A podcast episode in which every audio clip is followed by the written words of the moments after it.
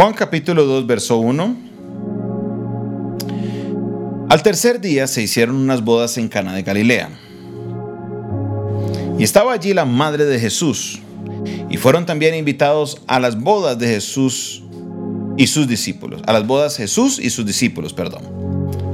Y faltando vino la, vino la madre de Jesús y le dijo, no tienen vino. Y Jesús le dijo, ¿qué tienes conmigo, mujer? Aún no ha venido mi hora. Su madre dijo a los que servían, haced todo lo que os dijere. Y estaban allí seis tinajas de piedra para agua, conforme al rito de la purificación de los judíos, en cada una de los cuales había dos o tres cántaros. Jesús les dijo, llenad estas tinajas de agua, y las llenaron hasta arriba. Entonces les dijo, sacad ahora y llevadlo al maestresala. Y se lo llevaron.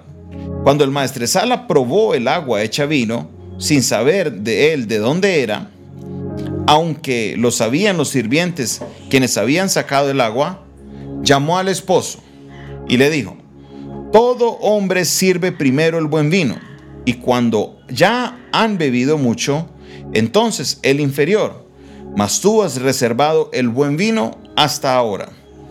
Este principio de señales hizo Jesús en Caná de Galilea y manifestó su gloria, y sus discípulos creyeron en él. Después de esto descendieron a Capernaum él, su madre, sus hermanos y sus discípulos, y allí estuvieron no muchos días. Vamos a estar analizando este texto desde un punto de vista teológico. Quiero que usted observe, no desde el punto de vista rema, desde el punto de vista en el cual eh, sabemos lo que Dios puede hacer, sino que quiero que entendamos el por qué. Quiero que entendamos el por qué. ¿Por qué Jesús hace este milagro? ¿Por qué Juan se da a la tarea de coger este milagro? Porque si usted entiende un poquito de los evangelios, hay cuatro evangelios, Mateo, Marcos, Lucas y Juan. El Evangelio de Mateo, Marcos y Lucas son los evangelios sinópticos. Los evangelios sinópticos son evangelios que narran la vida de Jesús y la mayoría de ellos comparten una información muy similar, son evangelios que se pueden leer de manera paralela. Pero el Evangelio de Juan, el mismo Juan lo expresa hacia el final diciendo que él trató de recopilar y de colocar información que los demás no lo habían colocado. Que él trató de colocar información que los demás no habían colocado. Entonces, ¿Por qué es Juan la pregunta que se debe hacer en este momento? Porque de todas las escenas que Juan podía tener, ¿por qué escogió esta? ¿Por qué de todas las escenas que Juan podía colocar en la vida de Jesús? Porque también lo dice él que se narraran todas las cosas que hizo Jesús, no alcanzarían todos los libros del mundo para poderlo decir, para poderlo contar.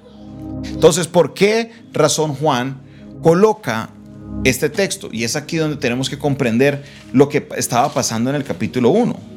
Si usted va leyendo lo, que estábamos estudiando el día de ayer, el capítulo 1, Juan empieza desde el principio y empieza a hablarnos de una manera de un plan que Dios estaba, había hecho desde el principio y cómo Jesús, el Hijo de Dios, la segunda persona de la Trinidad, vino a la tierra no por accidente, vino a la tierra no por resolver, él vino a la tierra a cumplir un plan que venía determinado desde antes de la fundación del mundo.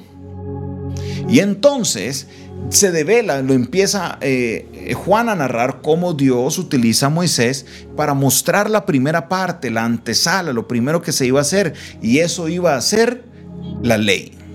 La ley de Moisés.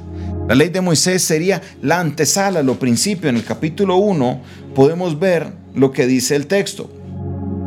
En el verso 17, pues la ley por medio de Moisés fue dada, pero la gracia y la verdad vinieron por medio de Jesucristo. Entonces, la, la ley fue dada por medio de Moisés y esto fue la antesala, el inicio. Pero la consumación de todo es ahora. Entonces, ¿por qué Juan hace esta narrativa que se conoce como las bodas de Caná. Primero, vamos a entender qué fue lo que sucedió. Voy a hacerlo de una manera muy, muy breve. Cuando una persona se casaba, cuando había un matrimonio en aquella época, las fiestas podían durar hasta siete días. Siete días de todos los días la gente estar en fiesta, estar comiendo, estar tomando, están pasando de todo. Un tiempo de mucho, mucho gozo porque alguien había contraído matrimonio. Entonces, ¿qué era la estrategia de los dueños de la casa, de los, de los señores de la casa? Ellos daban el mejor vino primero como una buena primera impresión. Y ya cuando la gente tuviera esa impresión y empezaran ya a alegrarse un poco con el vino, les empezaban a dar el vino que no era tan bueno porque no iban a notar la diferencia. Resulta que se acaba el vino y la fiesta no se había acabado. Hicieron un mal cálculo o llegaron más personas o no compraron lo suficiente para poder tener en este evento. Entonces lo que sucede es que es, la María se da cuenta que se acaba el vino y María va y le dice a Jesús, mire Jesús, se acabó el vino, haga algo. Y es bien interesante la, coordinación o lo, o lo, que Jesús responde. Jesús le dice, mire, no ha llegado la hora. Ahora, dentro de los círculos católicos se asume que a raíz de este texto, y es el texto que más utilizan para hablar de la autoridad de María sobre Jesús, para hablar de la autoridad de María sobre Jesús. Según el pensamiento que ellos tienen, María tiene autoridad sobre Jesús porque ella le dijo en las bodas de Caná que, que hiciera algo por el vino y que él fue y lo hizo. Pero si entendemos lo que está pasando en el trasfondo de qué era lo que él quería hacer y qué era lo que Dios estaba tratando de hacer en ese momento, entonces podemos comprender de que no fue Jesús que hizo esto porque su mamá María se lo dijo. No, no, no, no, no. Más adelante vamos a ver de que le dicen a Jesús, Jesús, tu mamá y tus hermanos están aquí. Y Jesús le dice, mi mamá y mis hermanos son los que hacen lo que yo les digo. Jesús no, no, no acudió al llamado de su mamá y sus hermanos, no. Tampoco es que Jesús era un mal hijo, pero no era esta autoridad divina que había de María sobre Jesús. No, no, no. Jesús es el Hijo de Dios. Jesús es Dios en la tierra y la autoridad, toda autoridad había sido dado sobre él. Importante que entendamos esto. Lo segundo es que cuando le van a llevar el vino al maestresala, al organizador del evento, él lo prueba y dice, wow, qué vino tan bueno. Y esto es rarísimo porque por lo general el buen vino se da es primero. Y hay un énfasis grande de esto en el Evangelio de Juan. Y yo creo, este es un pensamiento personal, es una opinión personal, que Juan no lo coloca ahí porque sí, porque no, qué chévere este evento y nosotros estamos ahí, ya no. Hay una intencionalidad, hay una enseñanza, hay una palabra revelada en ese momento. ¿Y cuál era esa palabra revelada? ¿Cuál era la enseñanza? ¿Qué es lo que nos quería hablar Juan? Pues él venía hablando de que primero fue la ley, luego fue la gracia, que había gracia sobre gracia, o sea, favor primero de la ley, pero también vino la gracia de Dios por encima de todo. Y oiga, esto ha sido el amor de Dios y la fidelidad de Dios mostrada a nosotros por medio de Jesucristo. Lo que nos está diciendo la palabra es que cuando vino la ley, ese era el primer vino. Y todos pensaron que era el mejor vino. Y todos se acostumbraron a ese vino y esperaban que el vino que viniera después no iba a ser igual al primer vino que llegó a la ley de Moisés. Todos estaban a la expectativa de que la calidad del vino iba a disminuir porque la gente estaba... Descubre el último libro del pastor Jonathan Casabian. Estaba muy alegre a raíz del otro vino. Pero ¿qué pasa? Vino el segundo vino o el, o el vino final. Y el vino final era mejor que el primer vino. Lo que nos estaba diciendo Jesús y lo que nos está narrando Juan es que el vino que vino a la tierra por medio de Cristo iba a ser un mejor vino que el de Moisés.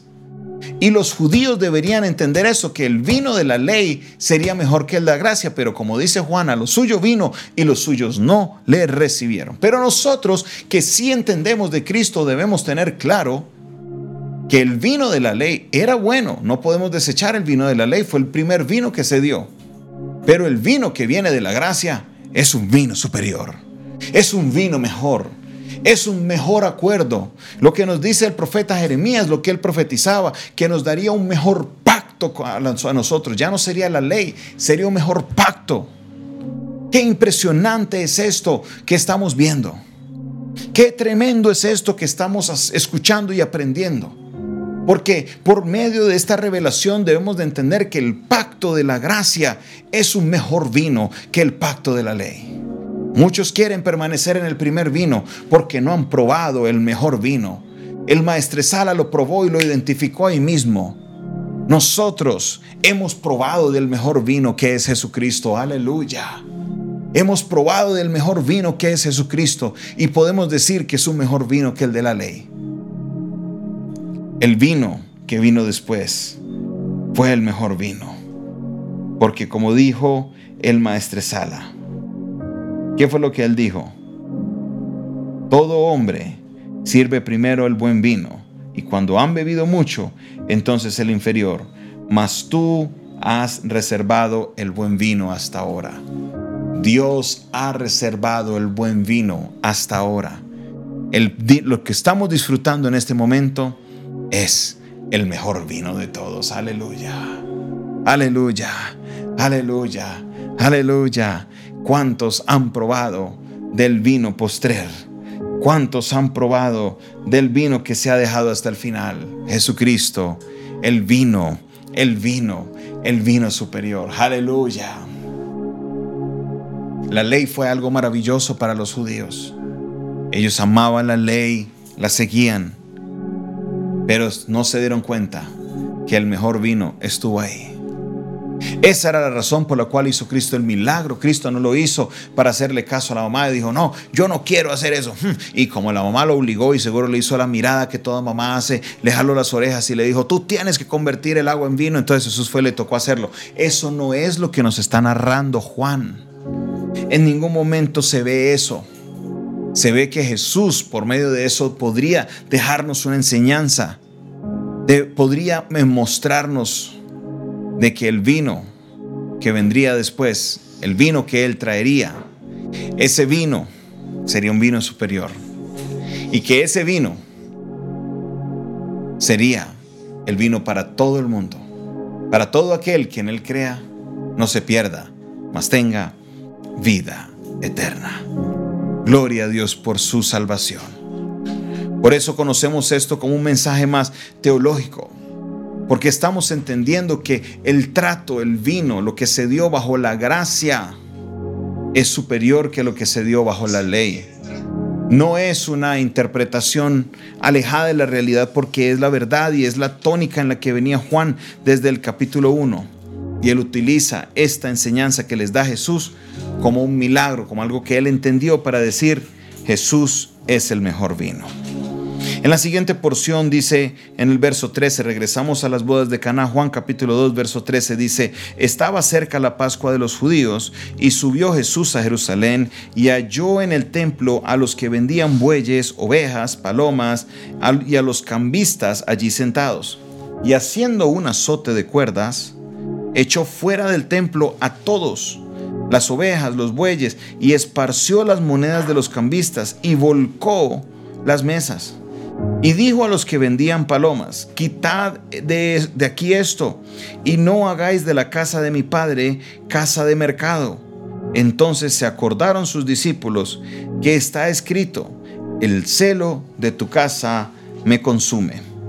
Y los judíos respondieron y dijeron, ¿qué señal nos muestras ya que haces esto? Y respondió Jesús y les dijo, destruid este templo y en tres días lo levantaré. Dijeron luego los judíos, en 46 años fue edificado este templo y en tres días tú lo levantarás. Ahora Juan nos explica y dice, mas él hablaba del templo de su cuerpo. Por tanto, cuando resucitó entre los muertos, sus discípulos se acordaron que había dicho esto y creyeron la escritura y la palabra que Jesús había dicho. Jesús lo que estaba haciendo, como lo dice el título de los traductores, él estaba purificando el templo. Y les estaba diciendo a ellos, cuando les estaba diciendo del templo, se estaba refiriendo a su cuerpo y les estaba diciendo que el cuerpo ahora sería el templo del Espíritu Santo y por esa razón debería ser purificado. El cuerpo debe ser purificado. ¿Por qué? Porque ahora el cuerpo es el templo del Espíritu Santo. Estando en Jerusalén en la fiesta de la Pascua, muchos creyeron en su nombre, viendo las señales que hacía. Pero Jesús mismo no se fiaba de ellos, porque conocía a todos, y no tenía necesidad de que nadie le diese testimonio del hombre, porque pues él sabía lo que había en el hombre. Amén. Aquí nos está hablando de una de las características divinas de la persona de Jesucristo. De Jesucristo no como hombre, no Jesucristo como Dios. Él conocía los corazones. Vemos esto como una característica del mismo Dios.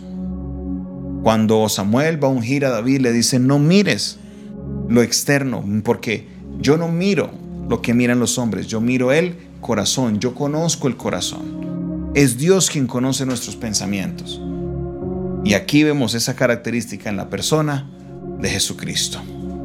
Qué maravilloso capítulo el día de hoy. Qué maravilloso capítulo el día de hoy porque de aquí podemos sacar una palabra rema para este tiempo. Dentro de las características de Dios está enviar el vino mejor en un postrer y no en un primer. La gloria postrera de la casa será mayor que la primera. Todos estos versículos van en línea.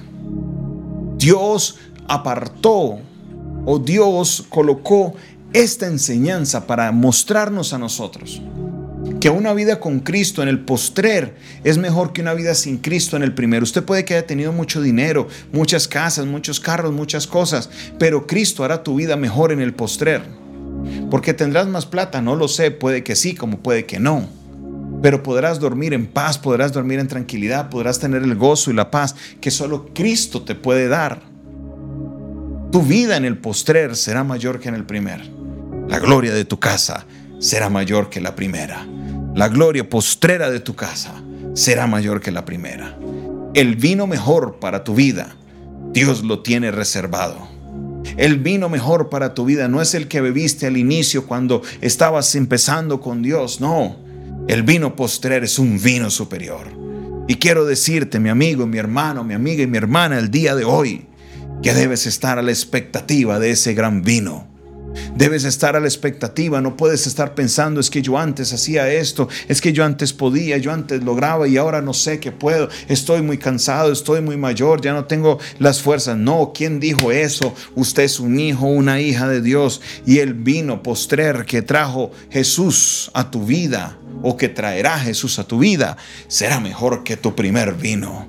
Centro de fe y esperanza, casa de oración, la gloria postrera de tu casa será mayor que la primera.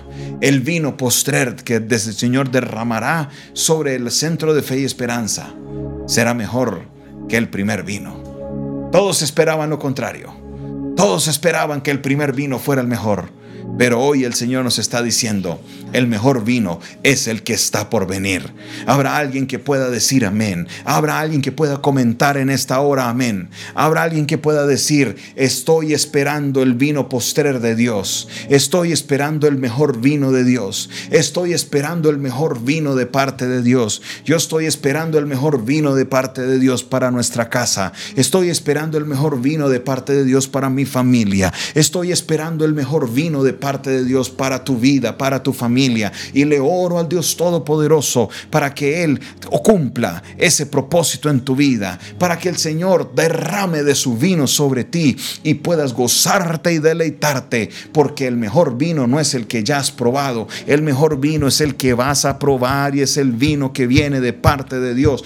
Hoy vengo a decirte, mi hermano y mi hermana, puede que muchas cosas hayan sucedido, puede que muchas cosas te hayan alejado del propósito, puedes que muchas cosas usted las mire y las diga, pero ¿cómo voy a poder disfrutar del vino si he hecho esto, esto, esto, lo otro? El Señor traerá restauración sobre tu vida y el mejor vino es el que está por venir. Yo espero el mejor vino de Dios. Yo estoy esperando ese mejor vino de parte de Dios. Y si usted lo cree con fe, el Señor tornará esas aguas en vino. El Señor enviará ese vino para tu vida y podrás gozarte y deleitarte en la presencia del Señor porque el vino de Dios está siendo derramado sobre tu vida. El vino de mejor es el que está por venir. Gloria al Señor Todopoderoso. Yo sé que Dios cumplirá su palabra y estamos viendo por medio de la revelación el mejor vino. Dios ya nos ha dado su mejor vino por medio de Jesucristo, pero en tu vida vengo a decirte que Dios enviará ese vino, ese vino sobrenatural, ese vino celestial. Aleluya. Yo creo en esa palabra,